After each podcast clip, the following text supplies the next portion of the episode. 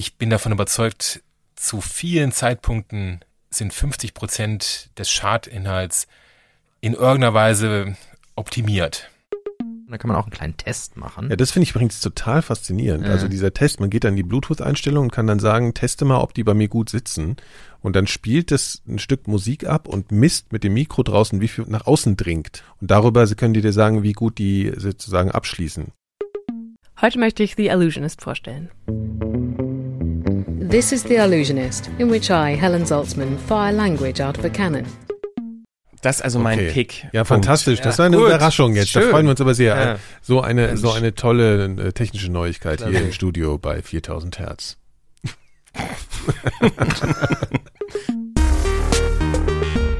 Frequenz Episode 58. Herzlich willkommen dazu heute mit Nikolas. Hallo. Hendrik ist auch da. Hallo. Und ich bin Christian. Heute reden wir über Podcast Chart. Manipulation. Und zwar bei Apple Podcasts. Das wird ein Thema sein. Wir haben ein Experteninterview zu dem Thema. Außerdem äh, auch was Gutes von Apple. Und zwar die neuen Kopfhörer, die AirPods Pro. Darüber werden wir sprechen. Und außerdem geht es noch um Aufnahmetechnik, um äh, Podcast-Empfehlungen. Das alles in dieser Folge der Frequenz. Kurze Unterbrechung in eigener Sache, geht auch gleich weiter. Ich möchte euch gern den Club 4000 Hertz vorstellen. Das ist unser Mitgliederbereich. Bei dem könnt ihr alle Podcast-Episoden ein paar Tage früher und komplett werbefrei hören. Außerdem gibt's dazu noch exklusive Inhalte und Pilotfolgen neuer Serien, an denen wir gerade arbeiten. Mit einer Mitgliedschaft unterstützt ihr uns und das gesamte 4000 Hertz Team und helft uns dabei, dass wir in Zukunft noch mehr tolle Podcasts für euch machen können. Schaut und hört doch einfach mal vorbei auf club.4000herz.de. Club mit K. Den Link findet ihr natürlich auch in den Show Notes. Vielen Dank. Und jetzt geht's weiter. Die Apple Podcast Charts sind für viele Leute ja so ein bisschen so der Einstieg in die Podcast-Welt. Also ähm, wenn man ein iPhone besitzt, ist die Apple Podcasts App ja vorinstalliert. Wenn man, äh, weiß ich, einen Mac-Rechner hat oder auch auf einem Windows-Rechner konnte man ja jahrelang iTunes nutzen Kann man und immer dort noch, kann man immer noch. iTunes gibt's noch bei Windows. Ach so, bei Windows schon, Mhm. okay. Bei ähm, auf dem neuesten macOS ja nicht mehr. Auf jeden Fall gibt's da dieses Podcast-Verzeichnis, äh, aus dem sich auch eigentlich so gut wie alle Podcast-Apps äh, bedienen. Deshalb ist das sehr, sehr wichtig, um überhaupt gefunden zu werden, um entdeckt zu werden. Und da gibt es unter anderem auch Charts. Die, Hit, die gute alte Hitparade. Ja. Genau, und man denkt ja eigentlich Charts, also wenn man das vergleicht mit so klassischen äh, Charts, wie zum Beispiel Musik, dann geht das ja immer so nach Verkäufen, Mhm. also ne, was wie viele Alben wurden verkauft. Media Control. Oder es sind halt irgendwie nach, mehr oder weniger nachvollziehbare Messverfahren, die Charts bestimmen, also die Beliebtheit von Musik zum Beispiel, auch von oder von Filmen. Es gibt hier, weiß ich, wie ist denn das im Kino? Da gibt's ja so die Box-Office-Ergebnisse, also die Einspielergebnisse. Stimmt, da geht's nach äh, Einnahmen, ne? Genau, um halt sozusagen immer geht's darum zu messen, was ist beliebter oder was ist gerade aktuell im immer, Trend. man weiß immer, wie es gemacht wird bei den anderen Charts. Und bei den Podcast-Charts ist es so, dass man es Ja, eigentlich ja, gut, das ist nicht sind, weiß. Ja, es sind ja auch die Podcast-Charts von Apple. Es sind ja nicht die Podcast-Charts, die so Ja, ja, aber sie werden so ja, teilweise so behandelt, ne? als wären es die allgemeinen Charts. Für Leute, die sich schon länger so in dieser Podcast-Welt äh, bewegen, ich weiß nicht, wie euch das ging, auch bevor wir uns jetzt mit dem Thema schon ko konkret beschäftigt haben, hatten wir ja schon öfter mal so, oder ich zumindest, auch so Momente, wo ich dachte so, hä, was ist das für ein Podcast? Warum ist der irgendwie von in den 0 Top auf 10? 1 diese Woche. Ja, das Also ist äh, genau, also wenn da so, wenn da so Influencer dahinter stecken, ne, hat man vielleicht noch nie gehört, so die echten Namen von den Leuten, aber dann klickt man vielleicht mal sich durch oder googelt und dann merkt man, okay, die haben zwei Millionen Follower bei Instagram, dann kann man sich vielleicht erklären, okay, wenn die halt ihre Followerschaft auf den Podcast schubsen, dann kann man das irgendwie nachvollziehen, dass die von 0 auf 1 kommen, aber ganz oft sind es ja auch Podcasts, die nicht, ja, also wo halt offenbar keine reichweitenstarke Marke oder Person dahinter steckt. Und dann haben wir uns schon öfter mal gefragt, so, hä, wie kann das eigentlich sein, dass dieser Podcast immer wieder in den Charts ist? Und einer dieser Podcasts, ähm, der mir zumindest aufgefallen ist, ist von Stefan Wintermeyer produziert. Und zwar heißt der Reisepassnummer. Der ist immer mal wieder in den Charts aufgetaucht. Und ähm, der Stefan Wintermeyer, der geht damit auch ganz offen um. Er hat auch äh, in dem, ich glaube auch in dem Sendegate Podcast Forum dazu gepostet, auch bei Twitter immer wieder mal und äh, macht da eigentlich gar kein Geheimnis drum, dass er da etwas künstlich nachhilft, seinen Podcast in die Charts zu bringen. Und äh, vielleicht so als Background noch, er ist Freelancer, schreibt er selber bei Twitter, ist im Programmierer-Umfeld unterwegs, ähm, also ist auch selber Programmierer und eben aber auch Podcaster. Ich habe mit ihm gesprochen, habe ihn, äh, hab ihn erstmal so gefragt, was er da irgendwie überhaupt gemacht hat. Das erzählt er uns alles noch im Interview. Und wir werden darüber, was er so erzählt im Interview, auch gleich nochmal zu dritt sprechen. Bevor ich ihm ja gefragt habe, was diese ganze Manipulationsgeschichte angeht, wollte ich erstmal wissen, wie diese Podcast-Charts bei Apple überhaupt zustande kommen. Wie sie genau funktionieren, weiß natürlich keiner. Das ist genauso wie bei äh, Google. Äh, wie genau Google funktioniert, weiß auch keiner. Man kann da nur äh, reverse engineeren und dann hoffen, dass das so stimmt. Nach meinem Informationsstand ist es so, dass bei Apple die Downloadzahlen bemessen werden. Also nicht mal die Bewertung, also ob jemand eine 5-Sterne-Bewertung hat, ist egal, sondern wie oft in den letzten, ich sage jetzt mal 24 Stunden, ein Podcast beziehungsweise die einzelnen Episoden downgeloadet wurden. Und dabei zählt der Download nicht mal das Abspielen. Und dazu muss man wissen, dass ein, ein Chart, und das ist ja ein Chart, nicht die Wahrheit wiedergibt, wie man es gerne hätte. Also auch eine New York Times Bestsellerliste lässt sich manipulieren und wurde schon manipuliert. Bei Podcasts nennt man das denn Promotions. Da gibt es Whitehead und Blackheads. Also Whitehead ist das, was ich unter Promotion verstehe. Blackhead ist das, was ich unter Manipulation verstehe. Das sind so Vokabeln aus dem Hacker-Umfeld, wenn ich das äh, richtig so zusammenkriege. Ne? Sind das deine Begriffe oder wird das so genannt in der Szene? welche Szene man auch immer damit meint. Also diese Szene ist sehr, sehr klein. Deswegen sind das jetzt meine Begriffe, die habe ich tatsächlich aus dem, ähm, aus dem IT-Bereich übernommen, ähm, weil sie da ganz gut passen. Ich fange mal mit den Whiteheads an, weil das ist das, was eigentlich, was wir alle irgendwie machen, in unterschiedlicher Qualität und in unterschiedlicher Stärke. Da gibt es die klassischen Multiplikatoren, am allereinfachsten Freunde und Verwandte. Das heißt, man hat einen Podcast und man fragt dann erstmal seine Freunde, kannst du den mal dir anhören, kannst du eine gute Bewertung machen. Die meisten Leute gehen immer davon aus, dass die Bewertungen wichtig sind, deswegen ist das immer das, was man, worum man bittet. Dann hören die sich die Leute das an und äh, dann macht man das vielleicht noch auf Twitter, auf Facebook, vielleicht hat man auch eine Mailingliste. Und wenn man das macht und man hat ein, eine groß genug Menge, und die muss gar nicht mal riesig groß sein, also da sprechen wir nicht von Tausenden, sondern da sprechen wir von im, im dreistelligen Bereich. Dann sieht man, dass der entsprechende Podcast in den Charts nach oben wandert. Und das geht sehr schnell. Also man kann einen Podcast innerhalb von 24 Stunden in die Top 10 damit reinbringen. Das ist gar kein Problem. Danach kommt dann im Whitehead-Bereich der Snowball-Effekt. Wenn ich also einen guten Podcast habe und der ist erstmal oben drin in den Charts, dann wird er natürlich von viel mehr Leuten gesehen. Und dann kommt ein automatischer Schneeballeffekt.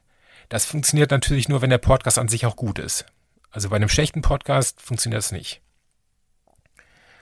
Dann zum Schluss, wenn ich dann die nötigen Subscriber-Zahlen habe, dann wiederholt sich dieses Spiel natürlich in der Zukunft. Also das heißt, bei jeder neuen Episode, die automatisch rauskommt, wird meistens vom Client automatisch ein Download initiiert und damit kommt diese Episode wieder ganz nach oben hin. Also positive Beispiele wäre zum Beispiel der Verbrechen-Podcast von Zeit. Die haben mittlerweile so ein gutes Standing und so viele Subscriber, dass die für ihre Platzierung nichts mehr machen müssen. Das geht voll, vollkommen automatisch.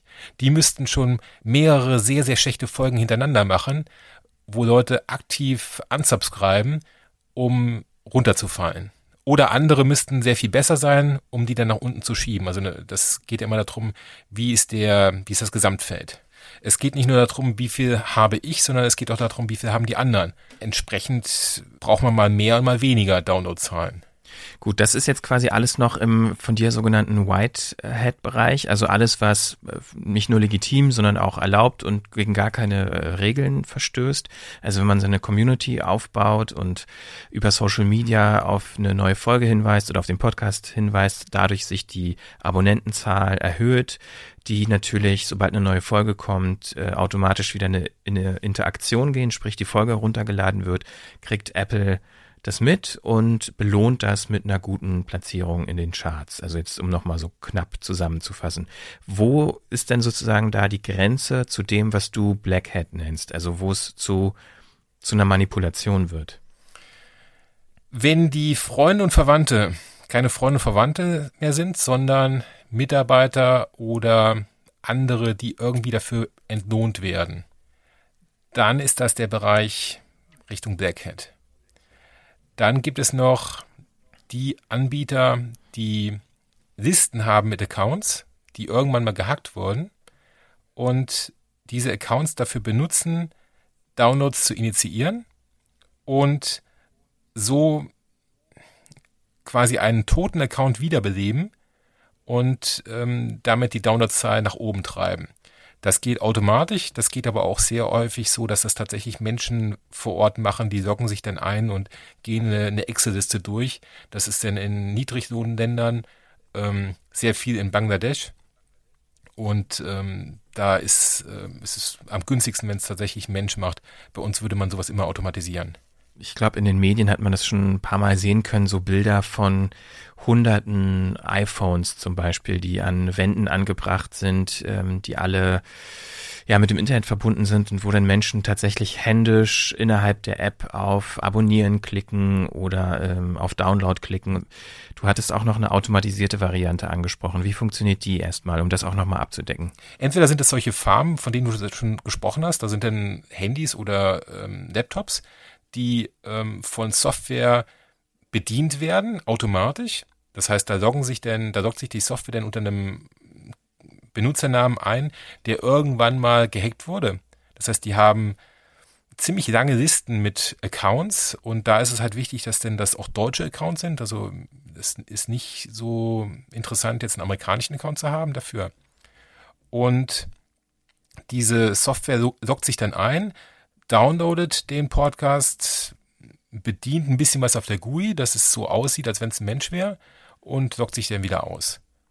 Hat es also schon so clever in Anführungszeichen gemacht, dass es nicht einfach nur das macht, was es soll, sprich den Download auslösen, sondern es tut auch noch so, als würde es ein bisschen drumherum klicken und hier schauen und da schauen, bevor es den oder nachdem es den Download auslöst. Ja, aber das ist, das ist ja ein Katz-und-Maus-Spiel. Also das ist ja das, was, ähm, was Google schon seit Jahren äh, macht mit den äh, SEO-Leuten.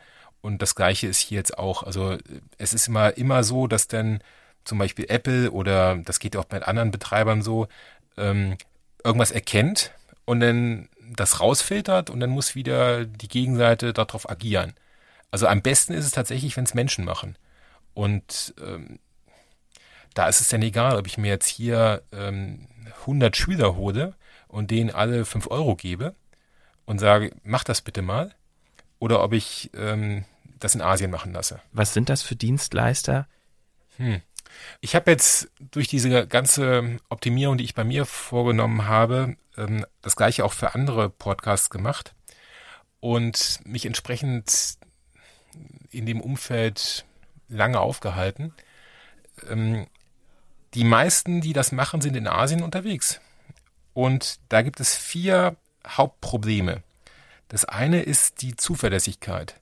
Also da sind sehr viele dabei, die ähm, das Geld einsacken, danach aber nicht liefern. Und was will man da machen? Also da kann ich jetzt nicht irgendwie vors deutsche Gericht gehen mit. Das zweite ist, Sprache ist eine unheimliche Barriere, weil da sehr viele dabei sind, die unheimlich schlecht Englisch sprechen und nur mit Textbausteinen agieren und ähm, dann bei jedem Thema, was irgendwie ein bisschen mehr, also ein bisschen von diesem Textbaustein abweicht, kommt man in riesige Kommunikationsschwierigkeiten. Also das sind ja jetzt keine Webseiten, wo man sich das zusammenklicken kann, sondern das sind im Prinzip immer eins zu eins E-Mail-Verbindungen. Das dritte ist, da denken die wenigsten dran, die Zeitverschiebung. Ich will ja einen Podcast in Deutschland promoten. Und dann kann ich nicht jemanden in Bangladesch sagen, mach das bitte mal zu deiner, zu der Zeit, wo es dir passt. Denn es nützt mir nichts, wenn der Podcast morgens um 1 Uhr gut geratet wird im Chart, sondern ich möchte den ja morgens um 8 oder um 9 Uhr in der Charttabelle haben. Und die Algorithmen sind alle ziemlich ähm, nah am, an der, am echten Leben. Ähm, das heißt, man sieht da dran, wann wie viel downgeloadet wurde. Das heißt, man braucht Leute, die in der Lage sind, zu den deutschen Zeiten die Downloads zu initiieren und nicht zu Zeiten in Australien. Und das vierte Problem ist die Rechnungsstellung. Es nützt mir herzlich wenig, wenn ich so jemand finde und der ist aber nicht in der Lage, eine Rechnung zu stellen. Ähm, das heißt aber, also ich höre da schon so raus, du hast diese Probleme quasi lösen können. Ja. Sonst äh, würdest du ja das nicht nur für dich selbst machen. Also du hast gerade auch in einem Nebensatz eigentlich erwähnt, du machst das nicht nur für dich, sondern auch für andere. Das heißt, man kann dich auch quasi buchen. Ja. Äh, wie sind da deine Erfahrungen in dem Bereich? Mit für wie viele Podcasts hast du das schon gemacht, die man so vielleicht in den Charts auch findet? Ich bin da ein kleiner Fisch. Also ähm, wenn ich mir die Podcast, wenn ich mir die Charts angucke und sehe, was ich jetzt gemacht habe, dann ist das ja, ist das ja super wenig. Wenn ich mir angucke, was da für Podcasts drin sind und mit dem Wissen, was ich mittlerweile habe über die Promotions, ich bin davon überzeugt, zu vielen Zeitpunkten sind 50 Prozent der, des Chartinhalts in irgendeiner Weise optimiert. Und ob das jetzt 50 Prozent sind, also legt mich jetzt bitte nicht auf die 50 Prozent fest. Das ist jetzt eine Zahl, die ich einfach mal so plakativ rausgehauen habe. Selbst wenn es nur 30 Prozent wären, wäre das ja immer noch viel zu viel. Aber das ist ein Bauchgefühl. Das ist ein subjektives Bauchgefühl.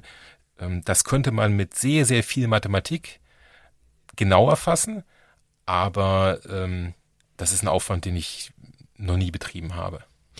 Wie teuer ist das überhaupt? Was muss man da, was muss man sich da vorstellen? Also wenn ich dich jetzt buche, aber auch was du sozusagen an die Drittanbieter, die das dann tatsächlich auch umsetzen, weitergibst, wie teuer ist sowas? Also in, wenn du das in Deutschland abrechnest, sprich, wenn du jetzt jemand wie mich ähm, damit beauftragst, dann sprechen wir da im vierstelligen Bereich.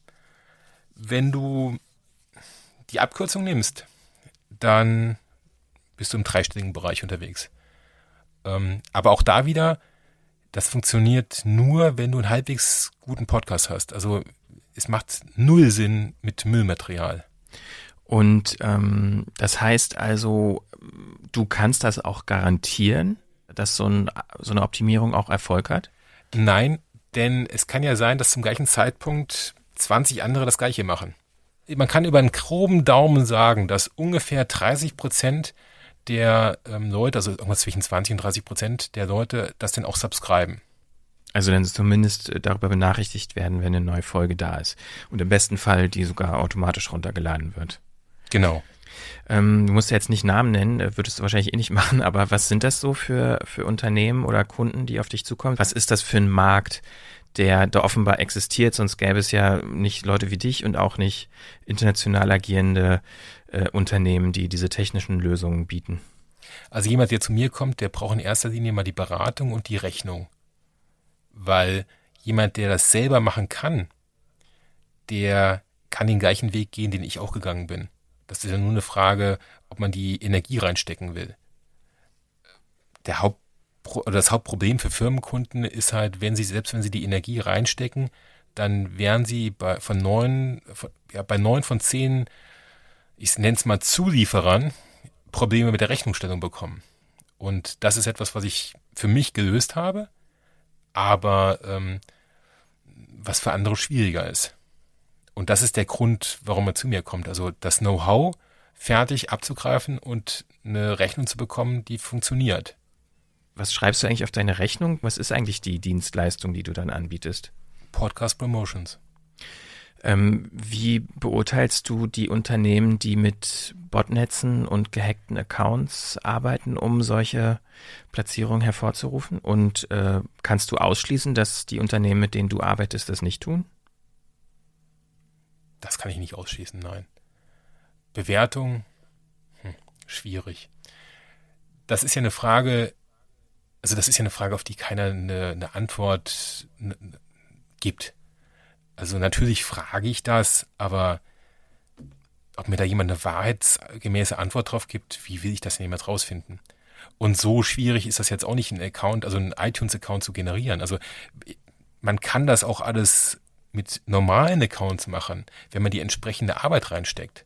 Ich könnte das hier bei mir machen, wenn ich die entsprechende Arbeit reinstecken würde. Nochmal, wenn ich jetzt, ähm, wenn ich jetzt die nächsten fünf Schulen äh, bei mir im Umkreis abklappern würde und würde Schüler drauf ansetzen und würde sagen, hier, ihr kriegt von mir fünf oder zehn Euro im Monat und dafür schicke ich euch einmal die Woche eine WhatsApp mit einem, mit einem Podcast und bitte ladet den dann runter und schreibt noch eine Bewertung dazu.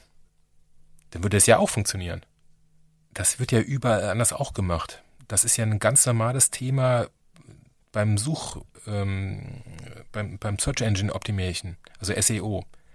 Da gibt's hunderte von Firmen in Deutschland, die das machen. Die meisten sehr schlecht, aber es gibt sie. Wo einem Kunden das, Ver ja, das Versprechen auf eine bessere Google-Platzierung gegeben wird und dafür Geld verlangt wird. Und das hier, was wir hier beim, im Podcast-Bereich sehen, ist nichts anderes. Wir wissen nicht, wie der Algorithmus funktioniert innerhalb von iTunes oder Spotify oder wem auch immer. Das wissen wir nicht. Das ist eine Blackbox.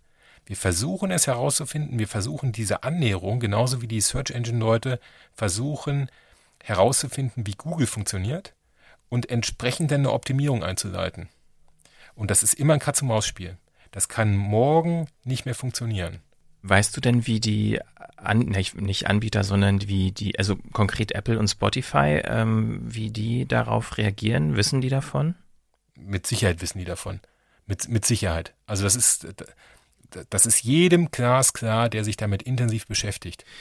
Ja, ich meine, wenn man es mal überträgt auf Social Media, da ist das ja mittlerweile das einzige Geschäftsmodell der Anbieter, genau das zu tun, also von der Plattform angebotene Aufmerksamkeit zu liefern gegen Geld, indem man halt in den Newsfeeds der Leute stattfindet, ohne und ohne das Geld würde man erst gar nicht mehr stattfinden. Also das, was man jetzt von außen herantragen kann an Aufmerksamkeit, an Sichtbarkeit im Kontext von Podcast jetzt, Glaubst du, das wird in die Zukunft gesehen oder in die Zukunft projiziert auch von den App-Anbietern und den Plattformen passieren? Also so, wie man jetzt bei Twitter und Facebook Sponsored Posts kaufen kann, wird man in Zukunft auch äh, quasi eine Sichtbarkeit kaufen können, um in den Apps überhaupt noch wahrgenommen zu werden? Mit Sicherheit. Also das ist ein ganz kleiner Schritt. Und warum sollte das nicht passieren? Das gibt's im App Store, das gibt's auf Google, das gibt's auf Twitter und Facebook, das gibt's überall. Also der Schritt für Apple oder für Spotify oder wem auch immer, das auch noch reinzubringen, der ist ganz, ganz klein. Und dann ist es nur die Frage, wie viel kann ich damit verdienen? Und wenn das genug ist, dann wird das auch gemacht. Genau, um das nochmal abzuschließen, du hattest ja so diese moralische Dimension ähm, angesprochen. Man könnte es ja auch umdrehen und sagen, eigentlich ist es ja dumm, es nicht zu tun, oder? Das weiß ich nicht. Ähm, natürlich ist es so, also ich betrachte das Ganze nur als Kickstart. Also um einen guten Podcast initial nach oben zu pushen, damit er eine Chance hat im Markt. Ich betrachte das nicht als Gesamtlösung. Und ein guter oder ein sehr guter Podcast hat auch ohne Promotion eine Chance. Es dauert nur einfach viel länger. Also da sprechen wir von einem, vielleicht von einem Jahr oder vielleicht sogar von zwei. Aber das, was jetzt, was man mit Promotions machen kann, das ist für mich nur ein Kickstart. Also was ist eigentlich deine, deine Motivation dahinter, jetzt nicht nur das zu machen, sondern auch darüber zu reden?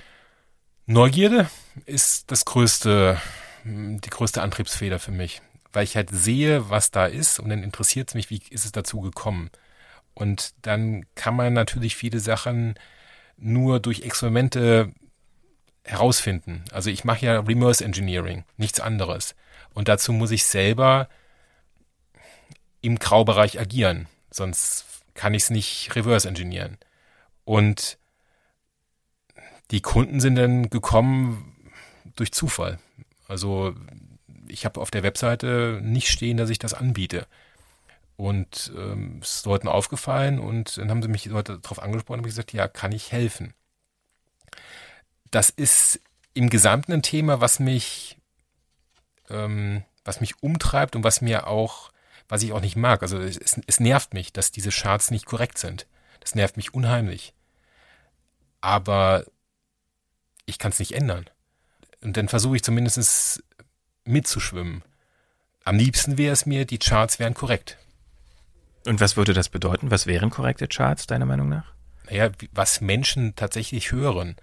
Und ähm, das müsste dann auch so definiert im Client, also in den Charts auch niedergeschrieben werden. Also momentan sehe ich diese Charts und sehe da Top 10 oder Top 100. Ich weiß aber gar nicht, wie die Charts sich berechnen. Und das müsste offengelegt sein. Dann wäre es fair. Soweit also Stefan Wintermeyer, der ähm, ja selbst von Podcast Optimierung spricht. Er hat auch selber klar gemacht, da gibt es so einen sehr großen Graubereich, der auch mal ins äh, Schwarz abweichen kann, was das angeht. Äh, ja, sozusagen die Position in Podcast-Charts bei Apple jetzt ganz konkret zu verbessern. Man könnte natürlich auch sagen, zu manipulieren, weil das ist es unterm Strich. Es ist eine ja, künstlich äh, nicht organisch hervorgerufene Position in, innerhalb dieser Charts, von denen bis heute tatsächlich keiner so richtig weiß, wie die sich überhaupt zusammensetzen, aber das hat er auch schon direkt am Anfang geklärt. Was ist ähm, euer Eindruck, nachdem ihr das Interview gehört habt? Also, also ich fand jetzt erstmal sehr bemerkenswert, dass er anklagt, dass 30 bis, also ein Drittel bis die Hälfte seiner Meinung nach ähm, gefaked ist von den, von den Chartsplatzierungen. Das finde ich jetzt schon, ist schon eine, eine, eine gewagte Unterstellung, aber wenn es so ist, wäre es krass, das stimmt schon.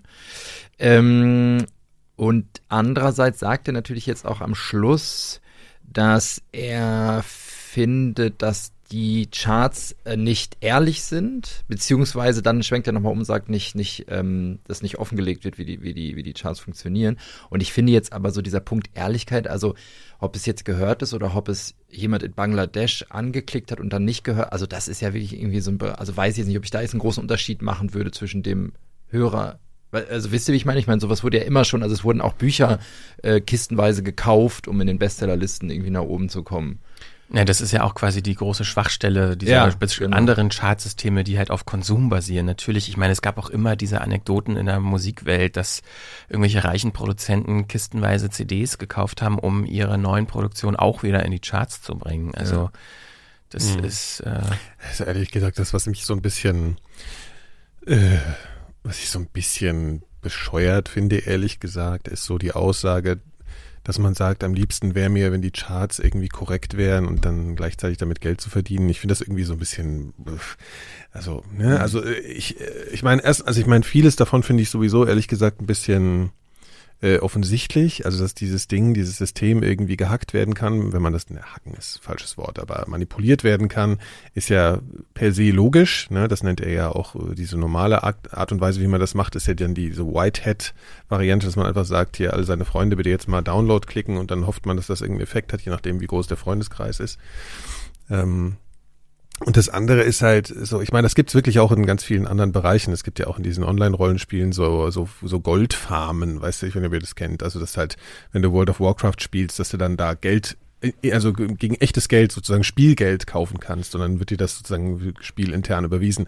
Und das ist auch so eine Art Farm, wie er es ja bezeichnet hat. Also dass da Leute halt stupide Arbeiten machen gegen Geld, um dem Käufer oder dem ja, Menschen, der da irgendwie Geld ausgibt, einen Vorteil zu verschaffen. Ja, ich glaube, der, der große Unterschied für mich ist aber, ähm, und da finde ich auch ein bisschen blöd im Nachhinein, dass ich da nicht nochmal nachgefragt habe, aber ähm, weil er das immer verglichen hat mit SEO, also mit so Suchmaschinenoptimierung, weil Vergleich. also- ja. es ist ja schon ein Unterschied, Mhm. weil was da gemacht wird in den Apple Podcast Charts, also was er ja auch so beschrieben hat, sind ja ganz konkret Downloads, die angestoßen werden. Und ähm, das ist ja, also gerade wenn man äh, sieht, dass immer mehr äh, ja auch professionelle Podcasts im Sinne von, die verdienen damit Geld, da sind vielleicht auch Werbeintegrationen äh, in Podcasts, dass man die sozusagen künstlich erhöhen kann mit eigentlich mit dem Ziel, in den Charts besser dazustehen, aber quasi im zweiten Schritt ja auch Downloadzahlen ähm, faked und die ja auch quasi bezahlt werden von Werbekunden. Also kommt man da schon in, eigentlich in den Bereich, mhm. der jetzt, ich bin kein Jurist, aber der halt schon in so eine Betrugsgeschichte äh, reinrutscht. Und das ist, finde ich, ein, ein Punkt, der ähm, ja also, also je mehr Podcast zu einem Geschäft wird, desto problematischer gibt es die grundsätzliche Möglichkeit, dass man irgendwelche Bot-Armeen oder was auch immer losschicken kann, die die Downloadzahlen erhöhen. Das meinst du jetzt? Ja, und ich meine, äh, Google-Rankings kann man ja dadurch nicht beeinflussen, indem man jetzt eine, eine DDoS-Attacke, eine abgeschwächte DDoS-Attacke nee, auf seine Webseite macht und ganz viele Aufrufe diese ja. Webseite äh, voll schießt. Dadurch rankt die ja nicht nee, besser in es Google. ist ein kompletter Unterschied. Also da, da, also bei der SEO, auch wenn man das albern findet und auch ganz schräge Früchte trägt, dieses, dieser ganze ganze Bereich natürlich so ganz merkwürdige Webseiten, die dann nur auf, optimi also auf optimale Google-Ergebnisse gebürstet sind, sind ja auch fürchterlich ähm, oder haben komische Inhalte, aber auf jeden Fall ist das ja eine tatsächlich eine Optimierung auf eine äh, auf eine erfolgreiche Listung in der Google Suchmaschine. Das ist ja eine Optimierung des eigenen Produkts. Das, was aber hier passiert, ist nicht, dass man den Podcast auf eine gewisse Art und Weise gestaltet oder vertagt oder was auch immer, damit der möglichst erfolgreich ist. Das macht ja sowieso jeder, sondern man man ähm, simuliert sozusagen den den Konsum, der einfach genau. und das ist halt einfach. Ja, aber offenbar ist ja das, wie man es bei klassischen Charts-Manipulationen halt ja. schon gemacht also hat. Also der SEO-Vergleich SEO. zieht halt genau. einfach gar nicht. Genau, genau aber so. der, der zieht halt insofern, als das, was Stefan zumindest sagt, die einzige Variable, die er auch ausmachen konnte, die eine Chart-Platzierung beeinflusst, ist halt eben der Download.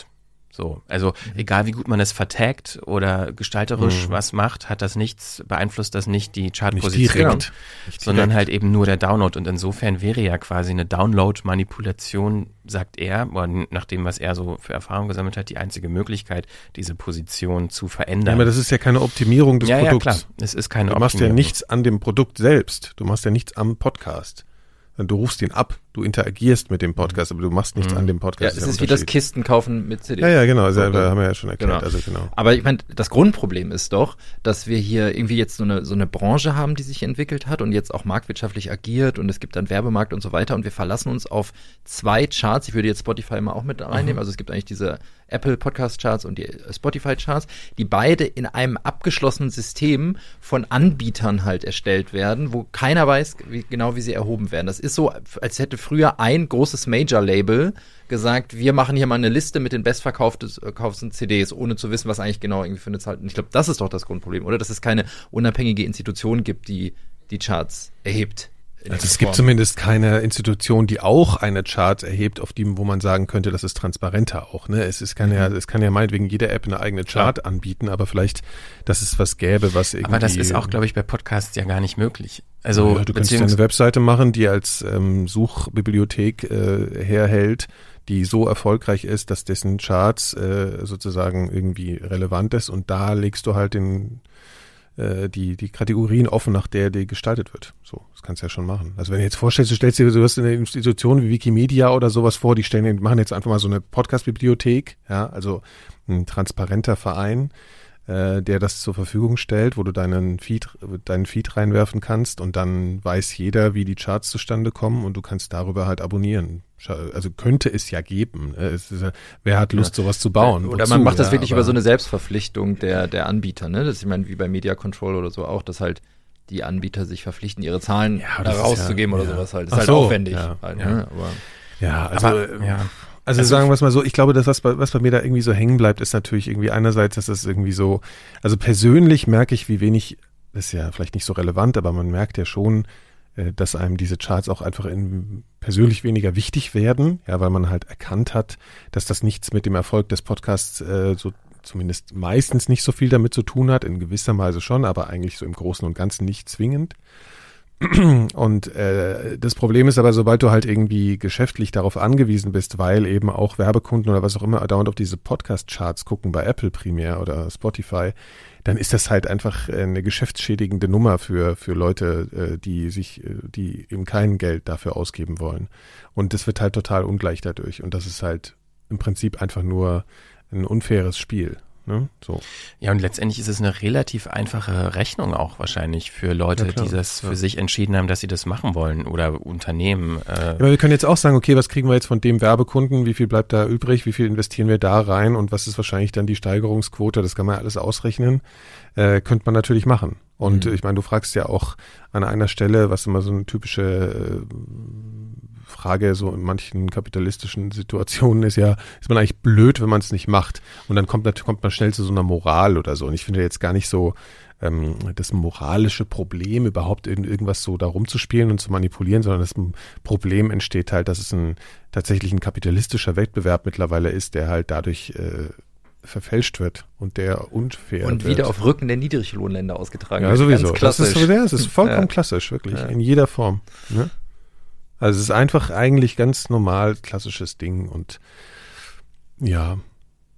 Und ich finde halt dadurch, dass die Podcast-Welt irgendwie sich hier auch so neu anfühlt, hat das so, hat man überhaupt keine Positionsorientierung. Also man weiß überhaupt nicht, wie die einzelnen Anbieter und so zu diesen ganzen Fragen stehen. Und das Ja. finde ich auch eine ganz merkwürdige Situation. Also einerseits finde ich, ist es eine absolut äh, nachvollziehbare äh, und auch vor allen Dingen logische Entwicklung, weil es ist halt ein Markt, da lässt sich irgendwie mittlerweile Geld verdienen und da ist halt natürlich so eine Posi Chartposition auch wertvoll und deshalb gibt man dafür auch irgendwie Geld aus und gleichzeitig finde ich es aber so, ist es auch ein Zeichen dafür, dass die Professionalisierung noch nicht wirklich da ist, weil dieses ganze, äh, also ne, im weitesten Sinne, wie er das jetzt hier Podcast Promotion nennt, ja ein super shady Business ist. Also wenn es darum geht, erstmal in Anführungszeichen seriöse Unternehmen zu finden, die überhaupt eine Rechnung stellen können für diese Dienstleistung, die man da eingeht mit den Anbietern und man sich nicht mal sicher sein kann, dass die zum Beispiel mit gehackten Accounts arbeiten, also offenbar illegale Datensätze äh, benutzen, um diese Dienstleistungen anzubieten. Puh, also das ja, hat mich jetzt so in der in der äh, Darstellung doch ein bisschen irgendwie überrascht. Ja. Man müsste natürlich auch mal, was ich mal interessant finde, äh, oder ich weiß, kenne mich ja auch irgendwie gar nicht so juristisch irgendwie so genau aus, aber ob in den AGBs von Apple Podcasts irgendwas zu diesem Thema steht, äh, kann ich mir gerade nicht so richtig vorstellen, weil das würde eigentlich nur Sinn ergeben, wenn du gleichzeitig aufklärst darüber, wie das zustande kommt, dass du bestimmte Dinge nicht tun darfst. Weil dann müssten sie ja verraten, was man nicht tun darf, sozusagen. Ja. Ja. Ich meine, sie können natürlich auch abstrakt sagen, du darfst jetzt irgendwie nicht mit mehreren Accounts dasselbe bewerten als die gleiche Person. Aber sowas wird da nicht drinstehen. Aber es liegt ja jetzt auch an diesen Firmen, da zumindest mal ein paar Sachen reinzuschreiben, äh, nach denen sie zumindest die Begründung zum Beispiel auch haben, bestimmte Accounts zu sperren, wenn man merkt, dass die einfach die ganze Zeit nur Podcasts bewerten, wie die Bekloppten und sonst eigentlich nichts tun. Aber ich meine, diese, die Größe von einem Laden wie Apple, ähm, ist, also dieser Laden ist halt viel zu klein, um sich um solche Dinge kümmern zu können. Also du meinst jetzt. Podcast ist Ja, also, klein. naja, also Apple als, als, als Firma hat einfach nicht die Kapazität, sich um diese ganzen Auswirkungen ihre Bedeutung in der Welt eigentlich zu kümmern. Das ist ja genauso wie Facebook, die, äh, wenn, sollten sie das überhaupt wollen, was man ja bezweifeln kann, nicht sich um jeden Inhalt kümmern kann, letzten Endes. Ich meine, man kann das denen, man kann es denen abverlangen und das soll man auch, aber es, das übersteigt im Prinzip die Kapazität von so einem Anbieter und dann ist halt das Problem, da hast du eine privatwirtschaftliche Situation, die nicht reguliert werden kann und dann tragen halt Leute Schaden. Ja. Aber selbst wenn du es in die AGBs schreibst, ist es kein Rechtsbruch, ne? Wenn du es Nee, nee, klar, aber man könnte sie halt rausschmeißen. So, man könnte zum Beispiel irgendwie eine, einen Algorithmus schreiben und sagen, okay, hier oder irgendein Tool, das halt guckt, okay, gibt's da irgendwelche Accounts, die einfach ständig nur das machen und die dann rausschmeißen. Sowas könnte man jetzt schon automatisieren, aber da haben die ja überhaupt keinen, also da haben sie auch nichts von. ja, also ich habe bei Apple ja nachgefragt. Ja, du hast mal, mal, mal, Beziehungsweise- lass mich mal raten, du hast bestimmt eine ganz ausführliche Ja, ja. Antwort bekommen. Ähm, und zwar gibt es in Deutschland eine äh, PR, äh, ein PR-Unternehmen, das für Apple die Kommunikation übernimmt, vor allen Dingen in Sachen Podcasts. Also wenn sich mal jemand die Mühe machen möchte, kann man ja mal die offizielle Presseseite bei Apple Deutschland nach dem Stichwort Podcast äh, durchsuchen und dann werden einem die ganzen Pressemitteilungen zu dem Thema angezeigt und da steht immer ein Kontakt unter äh, dieser Pressemitteilung. PR Faction heißt das Unternehmen. Ich glaube, die sitzen in München. Und äh, da ist auch, glaube ich, nur eine Person ansprechbar. Die habe ich angeschrieben. Und zwar mit drei Fragen. Ist Apple eine Manipulation der Podcast-Charts innerhalb von iTunes-Apple Podcasts bekannt? Wenn ja, in welchem Umfang findet sie statt? Dann äh, geht Apple gegen eine Manipulation vor? Wenn ja, wie? Und äh, sind Maßnahmen geplant, die eine Manipulation zukünftig vermeiden sollen? Wenn ja, welche? Und äh, ihr könnt euch die Antwort ja sicherlich schon denken. Ja, warte mal, ich glaube, die klang so. Richtig. es kam einfach nie irgendwas zurück. Also diese Anfrage wird wahrscheinlich wie alles, äh, was in so eine Richtung geht, einfach komplett ignoriert. Ähm, ja, ist halt aber auch eine Antwort, ne? Also ich weiß halt nicht genau, was das für eine Antwort ist, aber wahrscheinlich ist es so, hey, das sind so Peanuts für uns, damit beschäftigen Nee, wir die, uns die nicht Antwort, mal. es gibt keine offizielle Stimme von Apple dazu und dann darf so eine Agentur dazu auch nichts sagen. Also es ist, das müsste ja von relativ weit oben aus den USA kommen, so eine Naja, Kommunikations... Man hätte äh, ja zumindest mal irgendwie in die Kommunikation eingehen können und sagen, äh, wir, wir sind ja die Stimme Apples, wir Mhm. werden ja dafür bezahlt, äh, wir reichen die Fragen weiter oder so, aber nicht mal das Mhm. Kam ja zurück.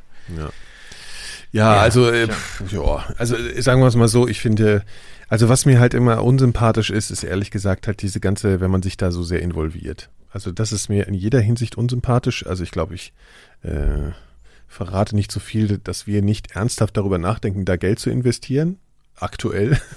Also Also, davon gehe ich jetzt einfach mal aus, ja, dass wir halt Chartplatzierung ja, also sieht künstlich. man ja auch bei unseren Chartplatzierungen aktuell. Das ist also, das mischt sich ja immer sehr durch, ne? Und da, das merkt man ja schon. Also es gibt immer so ein paar Sachen, die bleiben immer so drin, so ein paar Sachen von uns auch, aber äh, das verändert sich schon immer mal wieder sehr radikal, wenn irgendwelche Sachen auftauchen. Genau, und dann muss ich auch ganz ehrlich sagen, dass ich halt irgendwie, also in Bezug auf den, auf den äh, Interviewpartner, ich will jetzt niemanden jetzt persönlich äh, angreifen, aber ähm, ich kann irgendwie, also die Neugier kann ich verstehen, die er so hat, aber dass er das zu Geld macht, finde ich irgendwie nicht so cool. Hm. Ja, also der- Meinung kann man ja äh, sein. Also er ist Naja, jetzt nicht mehr hier äh, und weil's kann einfach nichts direkt- mehr sagen, aber Ja, weil es einfach direkt äh, tatsächlich eine, eine ähm, Beteiligung an einem unfairen Spiel ist. Und äh, weil dann ist einfach der, der mehr Geld hat, äh, im Vorteil.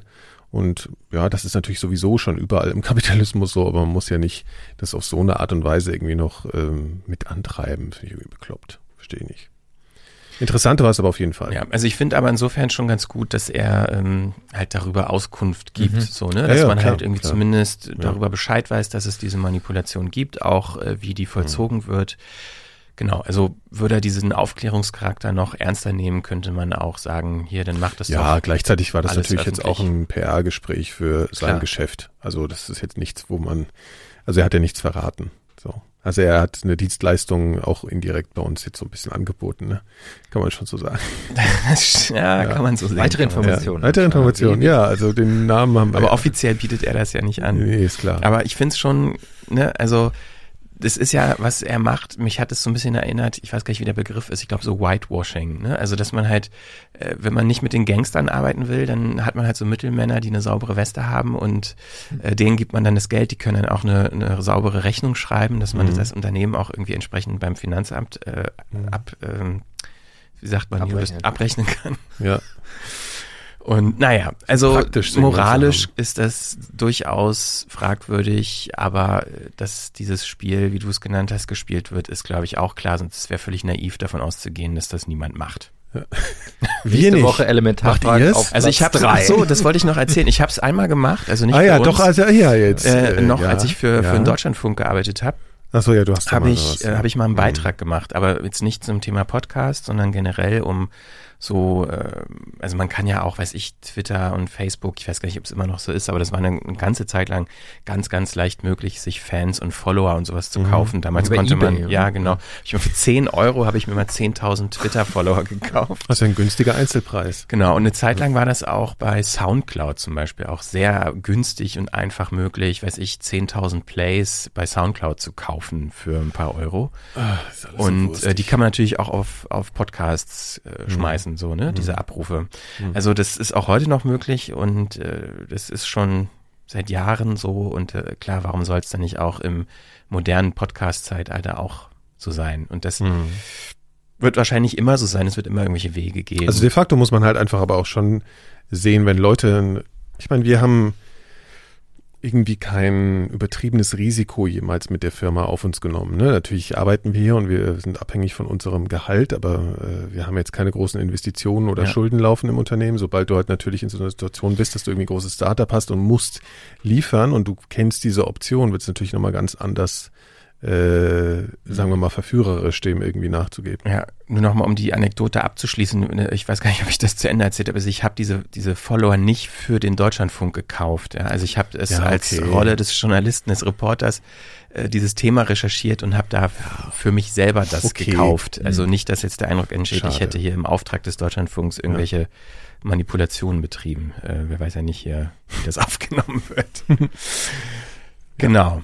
Ähm, ja, das glaube ich, haben wir das erstmal abgeschlossen, das Ja, Thema. ja. auf jeden Fall ist ja ein interessantes Thema und es war ja, und man kriegt natürlich diese Informationen ja auch nicht äh, jetzt so an jeder Ecke so so. Und man muss auch nochmal sagen, erzählt. genau, das ist Ja. ja auch ganz cool, dass er da jetzt so offen drüber geredet hat und da mal so, also macht ja auch nicht jeder, ne? Boah. Boah. Gut, nachdem wir jetzt hier Apple gebasht haben, ein bisschen auch, äh, drehen wir wieder die Kurve. Achso, ja, warte mal, es geht jetzt um Folgendes. Warte Apple mal. macht auch Gutes. Manche Leute Mausefalle. jetzt wissen, was, was es ist. Ich habe gerade Es geht um die neuen Apple AirPods Pro. Warum Ja. eigentlich Pro? Also ja, weil- alles was, teuer jetzt, alles, was teuer ist bei Apple, besonders teuer, ist jetzt Pro bei Apple. Das heißt ja nicht, dass das irgendwas für Das Profis ist ja auch ist. AirPods Föhn. Ja, also, ist also Apple hat jetzt einen Föhn rausgebracht, sozusagen gleich im Ein Ohrföhn. Doppelpack. Ja, genau. Ja, also ich, was ich nicht ganz verstehe, vielleicht könnt ihr mir das erklären, ich finde das ein bisschen peinlich. Also es geht um. Kopfhörer, Ja, ja, ja. muss man und- schon mal sagen. Nikolas und ich, wir Genau, haben sie schon. Wir haben zwei Kopfhörer, also wir haben vier, also steht hier zwei Paar. Kopfhörer gekauft. Äh, die AirPods Pro von, äh, von Apple. Und was ich nicht so ganz verstehe, es wird sich dauernd so lustig gemacht über irgendeine so eine falsche Plural-Konstruktion äh, äh, Konstruktion bei AirPods Pro. So, also ich verstehe überhaupt nicht, warum das irgendwie komisch ist, diese, Ja. diese Namensgebung. Naja, lassen wir das. Ja, genau, wir waren ja beide, äh, also wir haben ja beide, also es fing ja so an. Unsere Beziehung zu den AirPods war ja so, Da kann, dass wir, kann man dass auch wir vor zwei, drei Jahren ja, Ja. gesagt haben, ey, mit sowas kann man auf keinen Fall rumlaufen. Ja, Ja. so prinzipiell. Da haben wir gedacht, dass sie so diese Zahnbürsten im Ohr und so, das geht irgendwie überhaupt nicht. Ne? Aber wir beide gesagt, geht Mhm. auf keinen Fall. Mhm. Äh, ich glaube, du hast du angefangen, äh, Mhm. genau wie mit der Uhr auch. Du hast einfach dein, deine, wenn ich deine sowas kaufe, Eitelkeiten, dann, mache ich dann- das auch ja. sofort. Ja. ich habe ja, äh, Ja, ja, ja, ich habe dann, weiter. also bei mir war, hab ich, haben wir aber auch, glaube ich, schon sechsmal drüber geredet. in der Scheißegal, Frequenz, also, ähm, ja. dass diese mitgeliefert, diese billig mitgelieferten, wie heißen die, Earpods, ne? Ja. Weiß nicht? Ja. ähm, vom iPhone, dass die einfach mega gut bei mir immer gesessen haben. Boah, Wie für dich gemacht. also für mich gemacht. mega gut. mega gut. Ja. Bei mir Und gar nicht. Sound halt scheiße, aber Ja. mega gut gesessen. Und ähm, dann habe ich äh, keine Lust mehr gehabt auf andere Kopfhörer und äh, habe mir überlegt, ich hole mir jetzt doch diese AirPods. Okay, weil du gerne dachtest, äh, so ohne. Kabel ist natürlich noch geiler. Ist ja noch geiler, genau. Und Sound ist natürlich auch besser. Stimmt, ja. Und ähm, war dann tatsächlich, also habe dann immer so ein bisschen, bin über meinen Schatten gesprungen am Anfang, weil ich es wirklich auch peinlich fand, optisch. Und dann, aber irgendwann gewöhnt man sich ja dann, ne? Also ja, dann das ist auch egal. Ich meine, wir sind ja auch irgendwie jetzt so in einem Alter, ja, da ist es eigentlich so eh, also da Und jetzt auch läuft ja jeder eitel. Zweite damit rum. Ja, jetzt laufen alle damit rum Ja. und jetzt müssen wir natürlich nachlegen. Was Neues. ja, kaufen, ne? jetzt kommen die neuen. die kurzen. ja, also die, man muss ja sagen, ich meine, eigentlich weiß das ja jeder, dass die alten halt äh, keine In-Ear-Kopfhörer, keine abschließenden In-Ear-Kopfhörer sind, sondern so, die man so ins Ohr reinhängt. Man hört aber noch total gut. Und das ist ja eigentlich, man, äh, bei den AirPods generell, bei denen, sowohl auch bei den vorherigen oder bei den anderen, die es ja immer noch gibt, ähm, ist das so, dass es sehr schwer zu erklären ist, warum eigentlich jeder, der die hat, dann sehr überzeugt ist von dem Produkt, weil alle sagen, ja gut, äh, ist ein Bluetooth-Kopfhörer, was denn Ja, aber so es ist aber, die, der funktioniert halt, ne? ja, er funktioniert, dann, dann gibt's diese Interaktionsmöglichkeiten und äh, bei den ersten fand ich es ja total super, dass man eigentlich die Umgebung fast noch genauso hört Mhm. wie sonst auch und man hat aber einen guten Sound gleichzeitig, weil diese Kombination gibt's relativ selten. Ja, Mhm. entweder hörst du gar nichts mehr von der Umgebung, hast einen super Sound oder andersrum. Ja, so also das hat die haben die AirPods gut hingekriegt und jetzt habe ich halt gedacht so, hm, jetzt ihr in ihr könnte ja jetzt schwierig sein, weil dann geht ja dieser diese Umgebungswahrnehmung Mhm. weg äh, und dann haben die bestimmt einen tollen Sound, aber ich laufe halt rum wie ein Zombie oder höre von hinten kein Auto ankommen oder irgendwie sowas. Aber sie haben ja diese fantastische äh, Funktion Transparency. Mhm.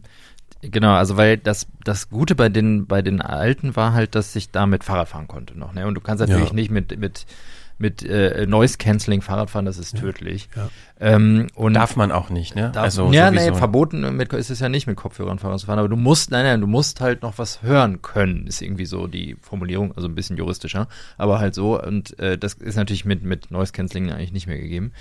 Und ähm, jetzt kannst du halt irgendwie so einen Transparenzmodus hinzuschalten, so dass, es- dass du wieder was hörst, während du die In-Ears Genau, und das ist halt Ohr hast. aktiv, weil das Also, ist nicht so, genau. dass die einfach nur ausgeht. Das, also es gibt drei Modi. Es gibt einmal den Noise Cancelling Modus, wo du halt dann nichts mehr wahrnimmst. Dann gibt es einfach Noise Cancelling Off. Dann ist das halt so, ja, man hört ein bisschen Mhm. was. Und bei Transparency schalten sie das Mikro, was eigentlich sonst sozusagen die Laute aufnimmt, um sie dann zu canceln, durch Ja. in dein Ohr. Und dann hörst du halt die Umgebung aktiv übers Ja. Mikrofon. Aber das ist tatsächlich ein bisschen gewöhnungsbedürftig, Ja. finde ich. Ja. Also weil das ist, fühlt sich schon noch mal ein bisschen anders an. Und man das hört sich an, als würde man das auf äh, im Podcast hören. So ja, die- diesen- genau. ja, diesen manchmal weiß man auch nicht, ob das, Ja, was genau, du gerade genau. hörst, äh, das, das MP3 oder das Ja. Audiofile ist oder jemand äh, von außen. Aber was wohl ähm, bei anderen Kopfhörern, die das auch haben, oft so ist, dass du es nicht mehr im Raum wahrnimmst dann. Ne? Und das ist ja schon so. Also du checkst schon, Ja. wenn jemand Ja, weil's halt links Stereo pfeift, ist, ne? Äh, ja. Es gibt's oft, Schon, dass die ne? nur ein Ja. Mikro haben und dann geben sie dir das Mono drauf Ja. und dann kannst du dich natürlich nicht mehr orientieren. Also es funktioniert, aber du weißt, dass das. Auto dann kommt von hinten. So. Genau, also du hörst halt Stereo, äh, genau, über, wie in dem wahren Leben auch. Und das ist schon, also ich muss ganz ehrlich sagen, also ich, ich, ich bin ja, ich habe ja schon ein paar Mal erzählt, so ein Kopfhörer-Fetischist ein bisschen, so im Sinne von, das ist irgendwie auch mal so ein interessantes Spielzeug äh, für mich.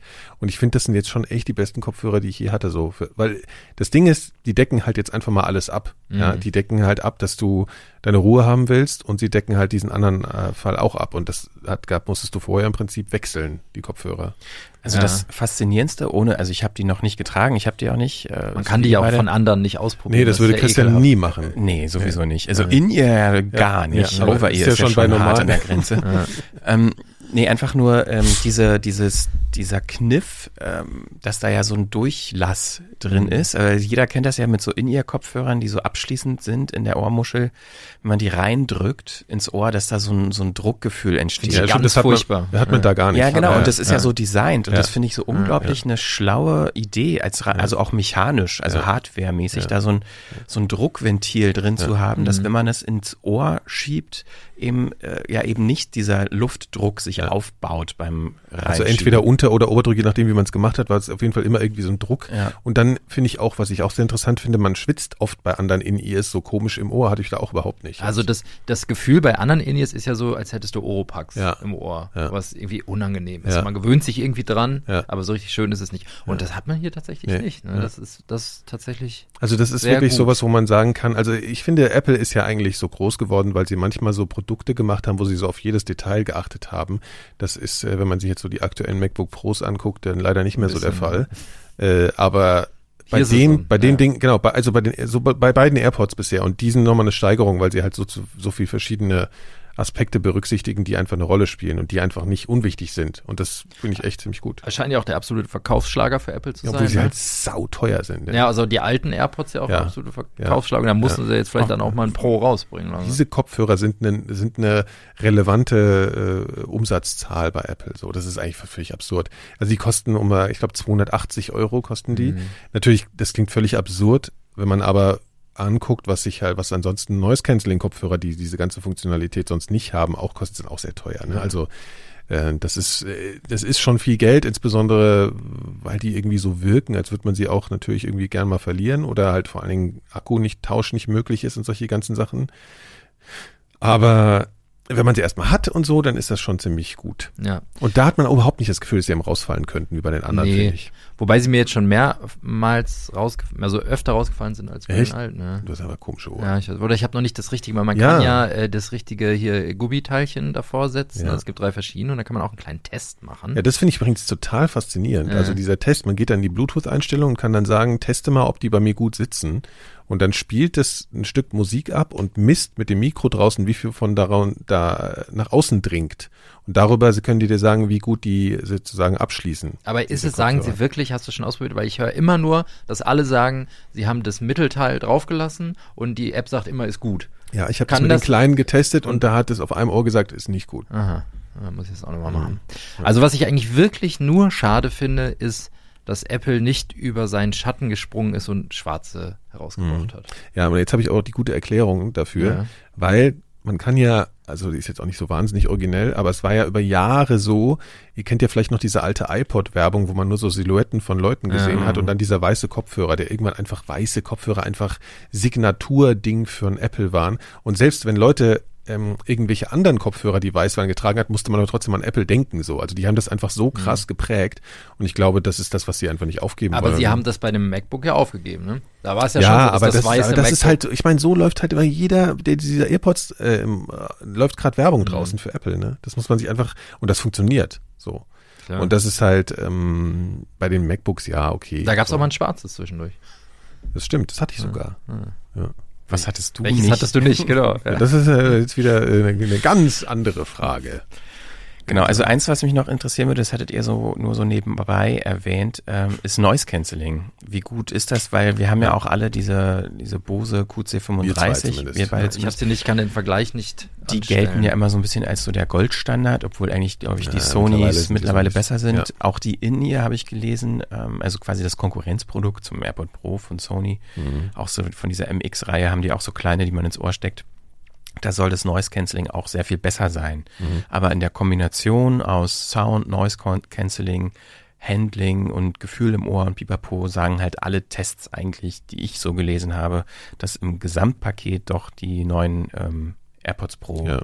die besten sein. Also ich finde, ähm, ich finde es interessant, dass man, das, ich habe das auch ver verglichen, das Noise Cancelling von den Bose und von denen, natürlich alles nur mit meinen Ohren, geht ja nicht anders. Also das sind große Over-Ear, Genau. Die obwohl On-Ear so- nennt man die, glaube Nee, nee, ich. die ne? sind Over-Ear, richtig. On-Ear sind die, wenn die Muschel so auf den Ohren drauf liegt oder wenn sie sie umschließt, stimmt, ist ja. Over-Ear. Ja. Und ähm, da, was ich interessant finde, ist es gar nicht so einfach ist zu sagen, weil äh, natürlich ist es sowieso immer ein bisschen diffizil, aber allein, dass du es anders trägst, ein anderes Gefühl hast, gibt dir auch ein anderes Gefühl. So, also d- beeinflusst auch dein, die Beurteilung deiner Wahrnehmung gegenüber. So, also das ist erstmal so ein Punkt. Aber ich habe es wirklich ausführlich gemacht und ich äh, mochte die Bose immer sehr gern, aber erstens die Kombination, das sind viel, das ist ein viel anderen, angenehmeres Tragegefühl bei Apple. Du bist viel freier, du hast nicht diese Dinger da äh, drin. Und das in Kombi äh, mit, ja, ich weiß nicht, also ich hatte das Gefühl, die AirPods machen das besser. Aber ich weiß nicht, ob es wirklich nur der Klang war. Aber es ist auf jeden Fall nicht, nicht deutlich schlechter. Das kann man auf jeden Fall sagen. Das ist ganz sicher so. Insbesondere, weil natürlich, die haben diese Technik und sie haben sowieso schon eine Abschließung so, ne, vom Gehörgang, was nochmal echt eine bessere Isolation ist als so eine, als so eine große Muschel, die drauf sitzt, die halt dann schon irgendwie mal ein bisschen anders sitzt. Also wenn man die, die Bose ein bisschen auf dem Ohr verrückt, wird auch gleich die Noise Cancellation äh, ein bisschen anders so. Also das kannst du ja gar nicht so perfekt irgendwie ab, äh, wie sagt man, versiegelnd anbringen an deinem Schädel. Ja, so sagt man das, glaube ich. Ja, richtig. Mit Ja.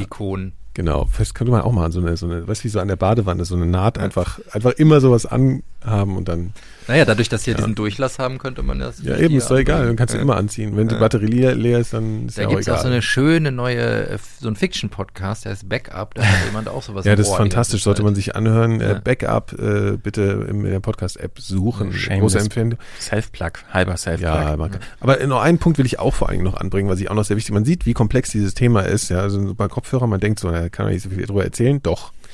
Und zwar das eklige Thema Ohrenschmalz. So, ja. Ja, es, ist, äh, es äh, freut Christian jetzt besonders, mal weil die, Al weil die alten, also sozusagen diese normalen Ear AirPods, die musste man halt wirklich reinigen, weil die hängen dir halt im Ohr und dann hängt mal was dran, so, ne? Und das war ziemlich erschluckt schon, so, das ist ganz schön zu sehen, wie ihm langsam schlecht wird. Nee, und das ist aber echt auch irgendwie nicht so gut. Also das kriegst du nicht so gut hin. Das ist so eine ätzende Arbeit und uah, irgendwie eklig, ne? Und hier sind einfach nur diese Gummidinger in deinem Kopf, wirklich. Also die kannst du ja äh, auch abziehen und der Rest vom Kopfhörer berührt echt nur deine Dann kannst du die abziehen, kannst du einmal so auslutschen. Sich, Ja, das macht Hendrik dann auch. äh, Der käme ja so auf solche Ideen gar nicht, wenn er es nicht regelmäßig machen würde. Ja, also. Ja, können wir das Thema abschließen Ja, gut, also ich wollte nur sagen, also die sind eher was für dich, die Dinger auch, Christian. Ja, also ich habe ja diese alte Generation und die reicht mir völlig. Ja, das hab ich also ich auch, sehe äh, jetzt ja. nicht den Grund. Du hast ja, Das hast weißt du du, bei der Uhr ey, das auch hast du bei der gesagt. Uhr gesagt, das Ja, hast du beim ich, iPhone weißt gesagt. du, das Einzige, also das finde ich aber bei allen. wenn wir nicht wären, würdest du noch mit dem Windows-PC Ja, sitzen. so sieht's aus. Bei hat er auch schon oft, hat er auch schon drüber Ich steig nachgedacht. wieder um. Ja. so. Was mich wir- wirklich ärgert, aber Ja. das hat jetzt nichts mit Apple nur zu tun, sondern generell äh, dieser, diese, ich weiß nicht, ob es technisch notwendig ist, weil die Dinger so klein sind und so, aber was du halt auch schon angesprochen hast, dass halt der Akku, kann man einfach mal von ausgehen, dass in ein, zwei Jahren kannst du die Dinger nicht mehr wirklich gut benutzen. Ja. Und das finde ich wirklich unverschämt, dass man heute im Jahr 2019, wo auch vor allen Dingen Unternehmen wie Apple sich so brüsten mit Nachhaltigkeit und recyceltes Material benutzen für ihre Computer und das so riesengroß irgendwie überall hinschreiben und das auch in den Keynotes präsentieren, sich hinstellen und eigentlich so Einwegprodukte auf den Markt bringen für unglaublich viel Geld. Das finde ich, Ich an der Grenze meine zur gelesen schon, dass sie relativ gut äh, recycelbar sind. Also diese jetzt besser als die alten auch, aber ich bin mir nicht Ja, sicher. aber trotzdem, ist es alles scheiße. andere als nachhaltig. Also, Ja. wenn man das noch hinkriegen würde. Also ist es jetzt schlimmer, die Podcast-Charts zu manipulieren oder sich AirPods Pro zu kaufen? Wenn man Das beides macht, darf ich jetzt, darf ich jetzt, ja. Uh, ein Mann, einen chartmanipulierten Podcast mit AirPods Pro Ja, das- hören, ist das so ist ja die, die neue Hölle. Uber-Evil. Ja. Genau. Ja, Leute, ne? Also moralisch darf man das alles nicht rangehen. Das ist auch immer eigentlich äh, auf eine gewisse Art und Weise total unästhetisch, wenn man so anfängt, über Apple so sich zu freuen. Ich finde das eigentlich irgendwie auch. Machen wir selten. Machen wir fast nie, genau, ja. Hm. Es ist auch ein bisschen ekelhaft alles. Ja. So, Auf jeden Fall war das eine ausführliche äh, Besprechung dieser Ja. Kopfhörer.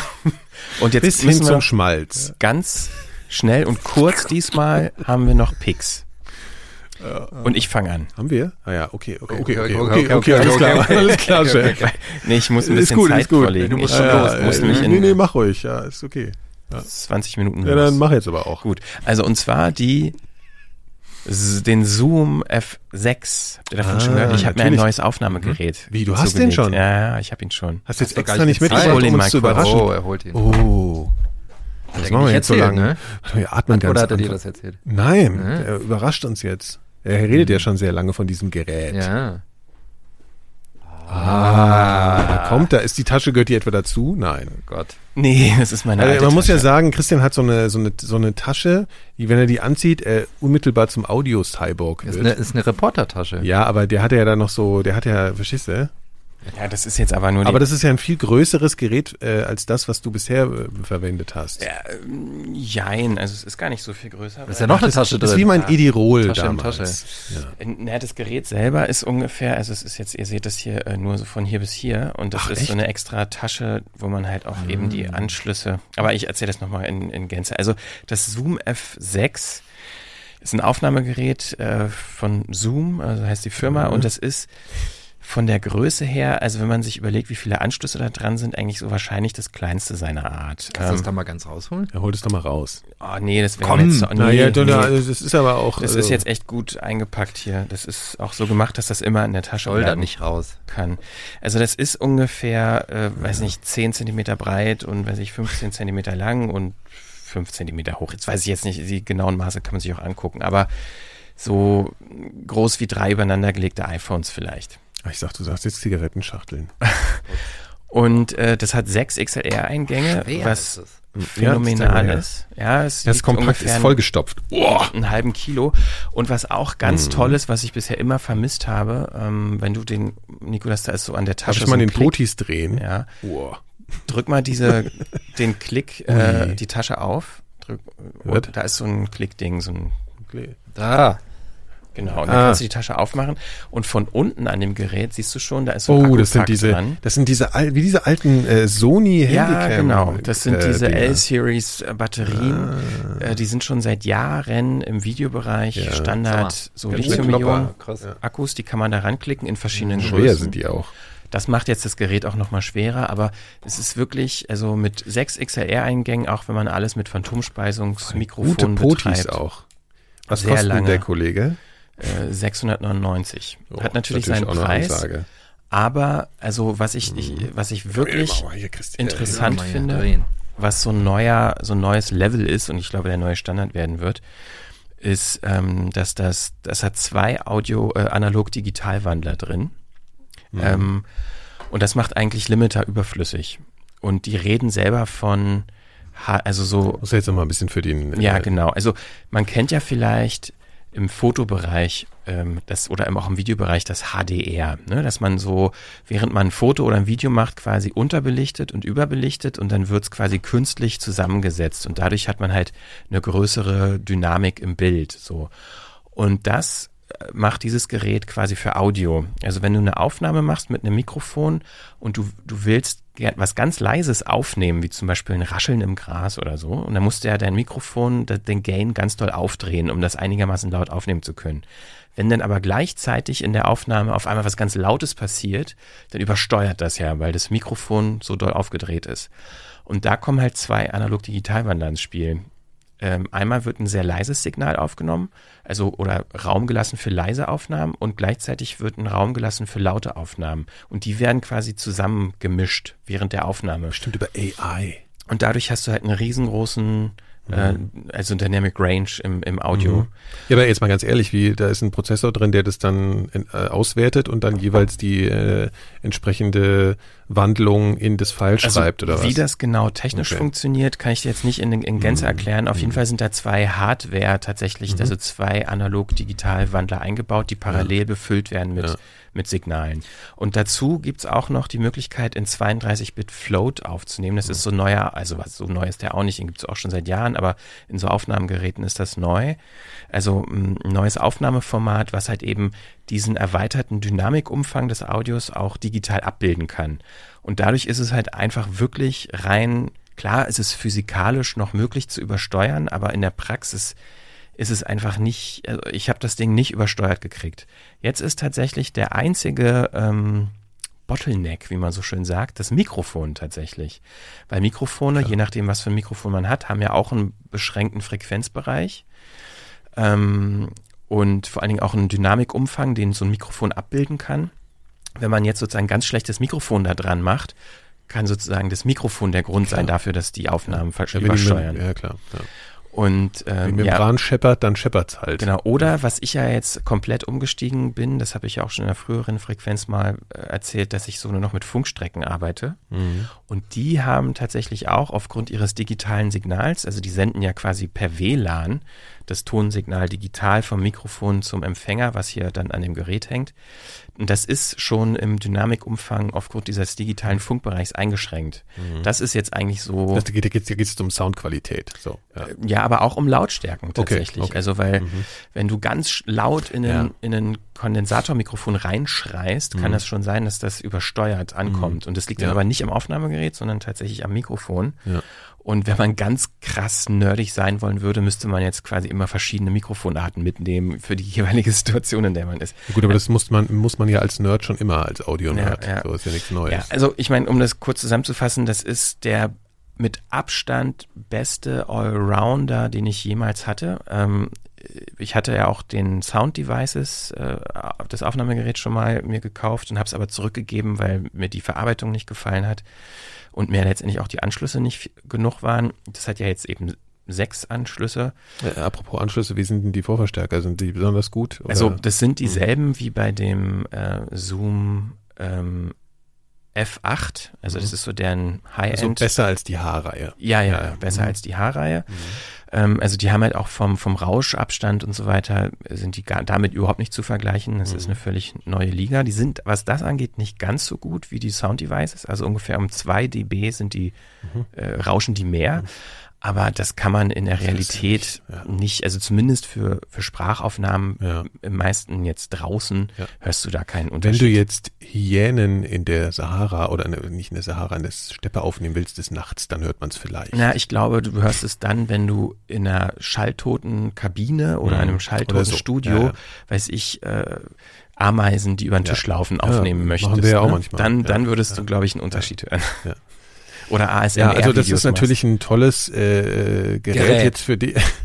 Äh, tolles Gerät für dich, Christian, weil du kannst das ja, ohne, wir wollen ja nicht zu viel verraten, aber das auch gut gebrauchen momentan. Ja, und aber auch äh, mit Ja. Tasche. Ja, das, das- hatte ich, ja, habe ich auch gut. immer vermisst. Man Oh, nee, das hatte, halt, ich hatte ja eine Weile dieses Edirol zum Umhängen, das fand ich auch super. genau, das kann man entweder Ja, das hat Hat umhängen. sogar so ein Beckengürtel, ne? Genau, also man kann es entweder über die ein Schulter. Oh. hängen oder man kann es halt als Hipbag sich um, Also, also es ist cooler. Ich hatte das ja so wie alte Reportertasche so umgehängt, wie so eine Handtasche. Fand ich aber auch schön. Dann konnte Ja. man von oben halt Schön so die beides. Genau, also man Ja. guckt dann Ja. quasi von oben nach unten aufs Gerät und man Ja, hat direkt cool. die Potis und die auch das Display. Ähm, ja, also ich bin sehr, sehr, sehr begeistert. Ein schönes Gerät, damit würde ich gerne mal rumspielen. Super froh, dass ich es hab jetzt. Das, das war überhaupt Ja, nicht. ja, dann geht's wieder kaputt. Hm. Ach so, ja, okay. Nee. Ja, und auch Metall und so, ne? Das war ja bei Zoom auch oft immer Aber so ein deswegen ist es so schwer noch. Natürlich. Ne? Ja, Ja, vor man's die Batterie umhängt. macht es gerade aber schwer. Ja, das, sind das wundert mich, dass die, dass das so Klopper, also Das Batterien- ist jetzt eine sehr große. Die hält ne? aber auch Ja, ja, ewig. ich Die hat weiß. 10.000 Milliampere-Stunden. Ja, die hält Also- aber auch, ne? Also Ja. die, die hielt, glaube ich, schon an den Videokameras früher so drei Stunden oder so. Und ich habe das jetzt auch mit einer 128 Gigabyte SD-Karte. Also da kann ich jetzt auf sechs Spuren irgendwie, weiß ich nicht, 60 Stunden lang aufnehmen, wenn ich wollte. Das ist jetzt so ein bisschen so wie, ja, äh, habe ich hier dicke Schlappe um, um, um im Auto, gell? Ja, das ist also mein Okay. Pick. Ja, Punkt. fantastisch. Das Ja, war eine gut. Überraschung jetzt. Da Schön. freuen wir uns aber sehr. Ja. So eine, Mensch. so eine tolle äh, technische Neuigkeit hier Klasse. im Studio bei 4000 Hertz.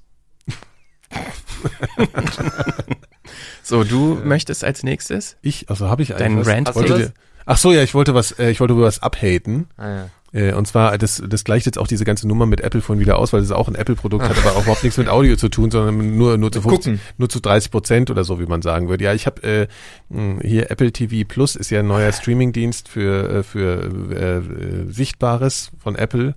Äh, ähm, habe ich jetzt ein Jahr gratis, weil ich mir irgendwie so ein Gerät gekauft habe von Apple. Da kriegt man das dann ein Jahr gratis dazu und es hieß die ganze Zeit, oh, Spannung, wir stecken da ganz viel Geld rein. Da sind jetzt Serien produziert worden, hier so mit, Ey, krieg ich eigentlich Äh, auch ein Jen- Ja, wenn ich mir die Kopfhörer gekauft habe? Nee, ne? weiß ich nicht. Kannst du mal ausprobieren. Ja, Ja. gut, weiter. Äh, muss auf dieselbe Apple-ID sein wie der Rest. Ja, ne? ja. ja. Ähm, ja, auf jeden Fall. Und dann sind dann komische äh, Serien, so ein hier so ein sowas wie Game of Thrones, äh, nur auf, von nur auf Apple. Äh, Und die sind Sie. blind, ne? Die die Leute. sind alle blind, ja. Ja. Was ich, also genau, ich komme jetzt gleich Ja. inhaltlich ganz kurz mal zu allem. Also okay, ich komme einfach gleich dazu, weil also die eine Serie heißt halt C und das ist so ein bisschen so das Ding, wo auch äh, Tim Cook vorher gesagt hat, ah, hier, das wird hier das neue Game of Thrones und so, ne? Also erstmal die Nummer hier mit dem nicht sehen können, ja. Die ist ungefähr fünf Minuten interessant und dann nervt's tierisch ab, weil da halt natürlich total viel an normaler menschlicher Interaktion verloren geht. Und die wird dann natürlich total schauspielerisch äh, wahnsinnig gekonnt. Äh, sozusagen wird sich überlegt, ja, wie, wie können sich diese ganzen Leute denn verhalten? So und denkst du, ja, okay, dann ducken die sich und tasten so rum. Und nach zehn Minuten ist mir das so auf die Nerven gegangen. Ich dachte, jetzt warum laufen die denn so langsam? Und geht's mal voran jetzt. Oder kann er sich nicht mal angucken, wenn er miteinander redet? Also das ist alles irgendwie, ich finde das total nervig. Und ich finde, ich habe zwei Folgen, ich hatte so ein Wochenende, wo ich im Prinzip nur so dahin gesiegt bin und, und äh, mir alles angeguckt habe. Und es war grauenhaft langweilig, so, aber das ist noch die beste Serie, ja, das muss man sagen, so, weil das hat, die ist wenigstens optisch interessant und ich will jetzt auch nicht auf jede Serie einzeln angehen, aber äh, zusammenfassend muss ich sagen, ich habe jetzt von drei Serien, was sozusagen auch so die, die großen Nummern sind bei Apple TV, das andere ist diese äh, Morning Show mit Jennifer Aniston, wo ich schon Steve vorher Carell. dachte, Ja. das wird bestimmt nix und das ist auch wirklich einfach über, überhaupt gar nichts. Also das habe ich noch nicht mal eine Folge ausgehalten. Ähm, also ganz, das sind ganz ausführliche Rezensionen jetzt hier. Ne? Das, Das ist auch das sehr- ist äh, auf jeden Fall äh, repräsentativ und Ja. alles Mögliche. Und dann gibt's noch, äh, was auch mich eigentlich total vom Thema triggert, For All Mankind, eine Serie, die eigentlich einen interessanten Ansatz hat. Und zwar geht die davon aus, ähm, dass damals nicht die Amis das Rennen zum Mond gewonnen haben, sondern die Russen.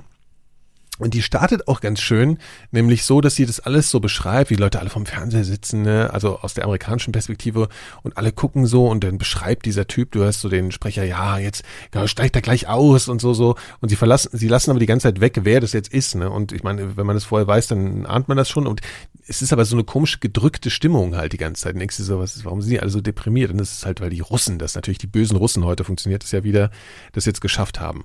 Und das finde ich eigentlich einen guten Ansatz, aber dann wird das gleich auch so fürchterlich äh, patriotisch gleich wieder alles und so. Also Mhm. schrecklich. Und ich muss echt sagen, das ist sowas, wo ich langsam das Gefühl habe, diese ganze Seriennummer ist jetzt langsam echt, also Apple ist wirklich zu spät dabei irgendwie Mhm. und ich glaube, das ist alles einfach irgendwie mal wieder ein bisschen vorbei. Also sie wollten ja, weil- das weil- wird so ja. retortenmäßig Aber mittlerweile. sie wollten ja so besonders, also weil sie so spät eingestiegen sind, wollten Ja, sie jetzt ja aber- wenig machen und Ja. das soll ganz toll Ja, sein. genau, aber das, äh, das wenig stimmt, ja, aber, das ganz aber toll hat das nicht ganz geklappt. toll hat nicht so ganz funktioniert. Also ich Ich meine, es ist wahnsinnig aufwendig, Ja. ne? Das ist natürlich schon so. also ich habe diese Sesamstraßen-Serie angefangen ja. zu gucken. Dieser Fake, dieser, dieser aussieht wie Sesamstraße, aber nicht ja, Sesamstraße ist. Ja. äh, genau heißt Puppen. die. Ja, und äh, die kam zumindest beim, beim Dreijährigen ganz gut an. Ja, aber ich würde jetzt auch mal sagen, es ist vielleicht ein bisschen einfacher, sowas wie die Sesamstraße zu machen, was unterhaltsam für Kinder ist, als eine komplexe äh, Serie für Erwachsene.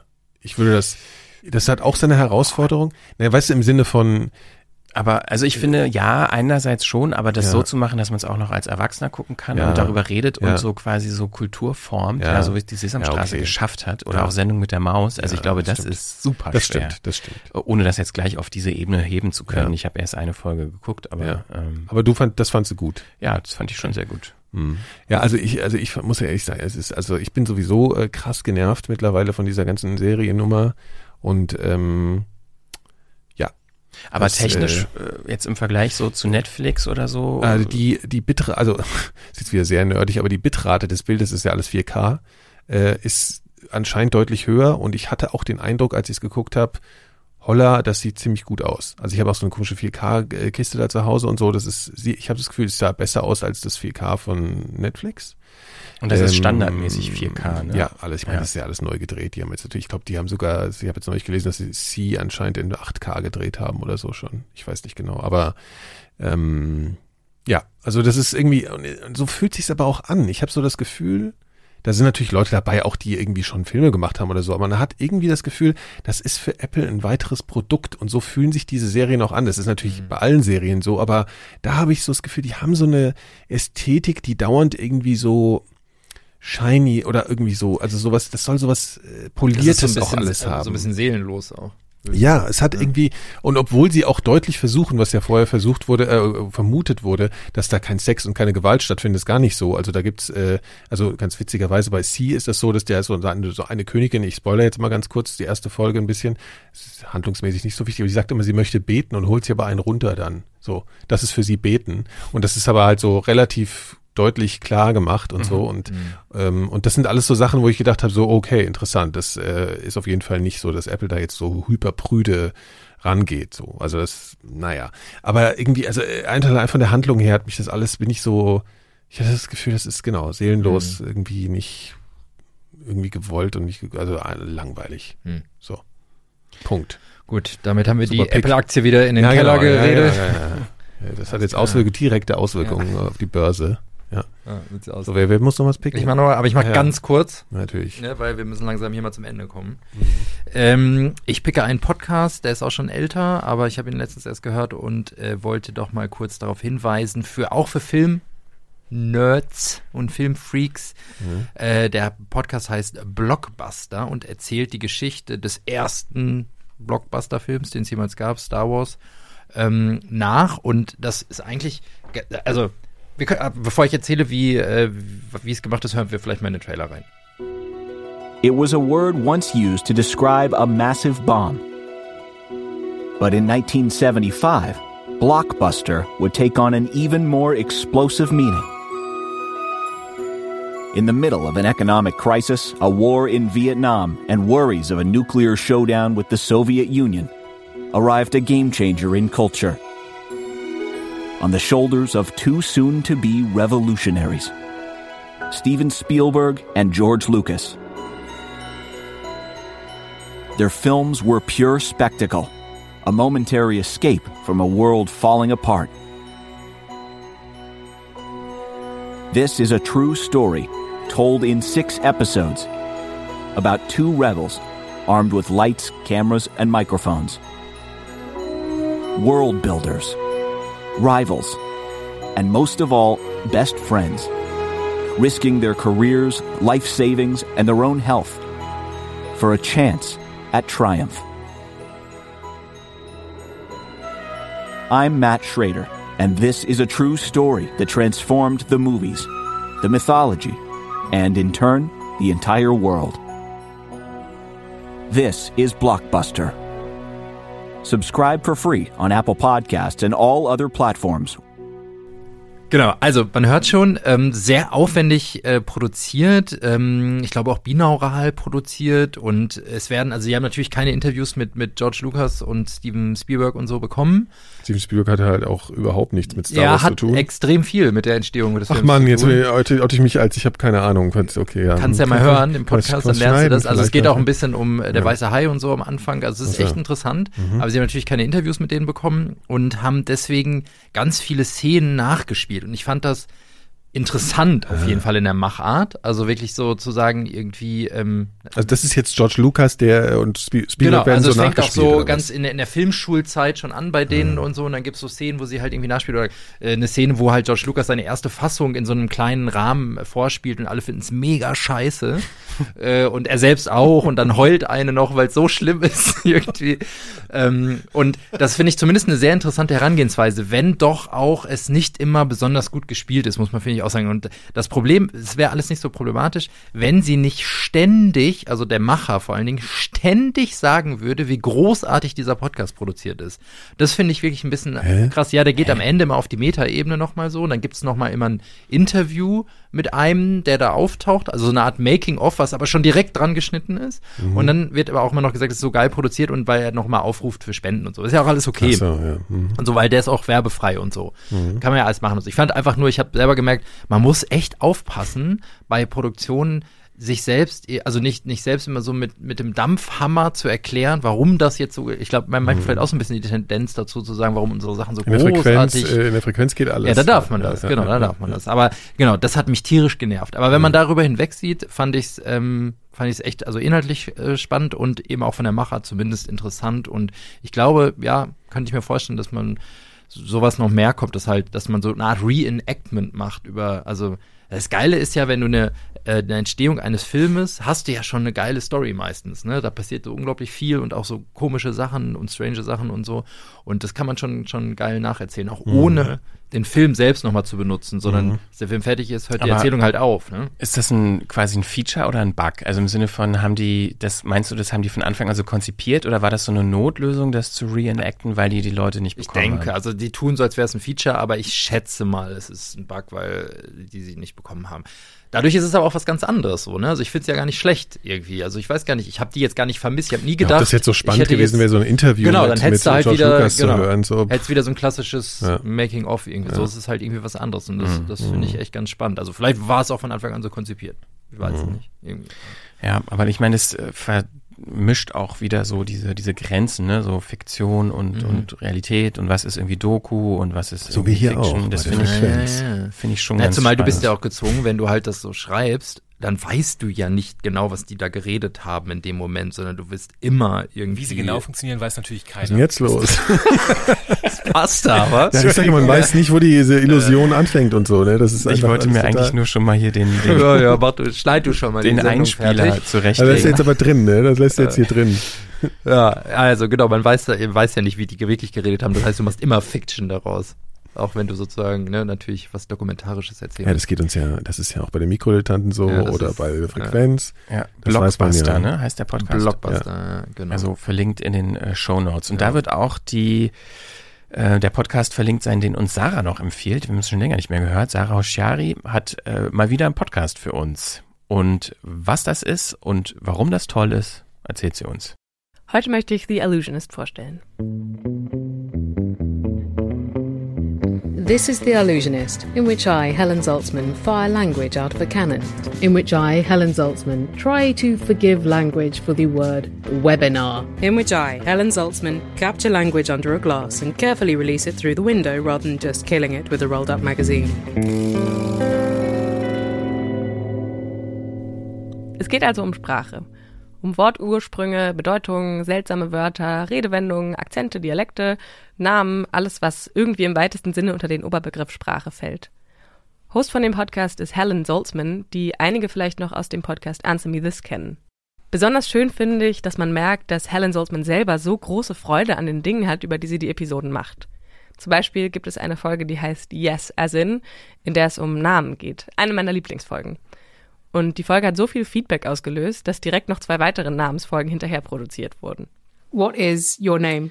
Hi, my name is Princess, as in Her Majesty. My name is Tiger Webb. Tiger, as in tiger. Tiger, like the animal uh, or the golfer. Uh, my name is Dennis Funk, As in funk. as in funk. Das Schöne an dem Thema Sprache ist, dass es so allgegenwärtig und von so großer Bedeutung ist, aber gleichzeitig so variierend und spannend, dass die Möglichkeiten für Episoden riesig sind und sich quasi durch die Sprache über jedes andere Thema sprechen lässt.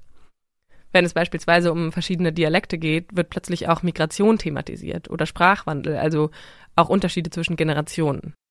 Durch die Frage, wo ein Wort herkommt, muss man sich auch mit der Geschichte des Dings auseinandersetzen, die das Wort bezeichnet. Und ganz im Allgemeinen lässt sich durch Sprache auch eine gewisse Denkweise erkunden. Zum Beispiel in der Folge Curse Soup. Somebody has really ticked you off.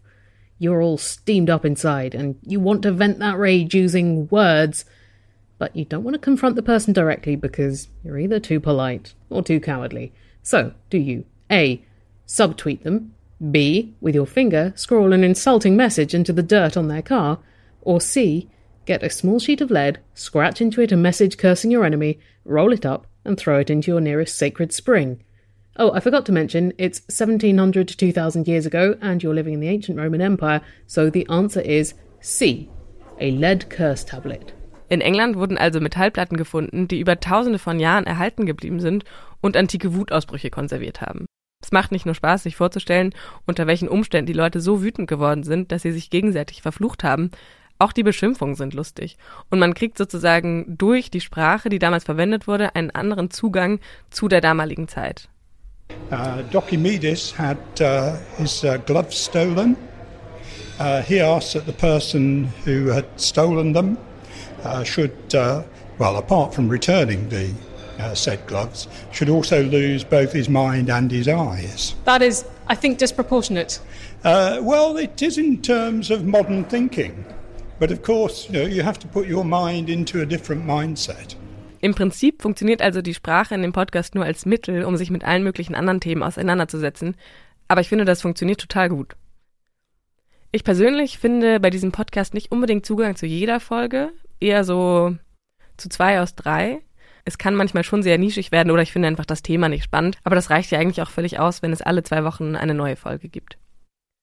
Und es ist vielleicht noch mehr als bei dem durchschnittsenglischen Podcast so, dass man wirklich gut Englisch verstehen sollte, äh, damit es richtig Spaß bringt. Zumindest bei den meisten Folgen, sonst geht einfach die Hälfte an einem vorbei. Ah, und was ich auch noch richtig gut finde, ist, dass Helen Salzman aus England kommt und ohne dicken amerikanischen Akzent spricht, was irgendwie eine schöne Abwechslung ist, wenn man, so wie ich sonst, sehr viele amerikanische Formate hört. Im Großen und Ganzen ist mein Hauptwunsch bezüglich diesem Format eigentlich, dass sich endlich mal jemand dran setzt und ein ähnliches Format auf Deutsch macht, was es meines Wissens nach bis jetzt noch nicht gibt. Soweit also Sarah zu The Illusionist, auch verlinkt, wie alle anderen Themen und Podcasts, die wir heute hier empfohlen und äh, besprochen haben, waren ja jetzt eigentlich nur zwei, ne? Ja. Gut. Werbung. Ich habe eine neue Matratze gekauft. Ich auch. Habe ich mir nicht leicht gemacht, die Entscheidung? Ich schon. Hat ein Vermögen gekostet, aber Qualität hat halt ihren Preis, ne? Die in Deutschland meistverkaufte Matratze kostet nur 199 Euro. Nee, nee, nee. Och. Jetzt ganz einfach bestellen auf bett1.de. Und damit machen wir Schluss. Ey, tut mir leid, ich bin echt ein bisschen durch. Ich muss auch jetzt nix. los, die Kita. Äh, ich habe mir voll Mühe gegeben, gerade meinen Pick hier ja, voll runterzurasseln. falls das alles ein bisschen gehastet klingt, es tut mir leid, es liegt an mir, weil ich hier so einen Stress mache. Podcast-Apps kann man ja auch mit reduzierter Geschwindigkeit hören. Ja, genau. Das wäre vielleicht hier ratsam. Da will ich noch mal ganz kurz was sagen. Und zwar der Club 4000 Hertz ist auf jeden Fall eine so Sache, die ist super. Das lohnt sich total, da einzusteigen. Da könnt ihr alles von uns werbefrei und früher hören und, und äh, ganz viele andere4000 auch. Und das könnt ihr club.4000herz.de K mit K. K mit K? okay, Jungs. Wir machen Schluss. Äh, Schluss, Schluss. Schluss. Tschüss. Tschüss. Bis bald. Danke fürs Zuhören. Tschüss.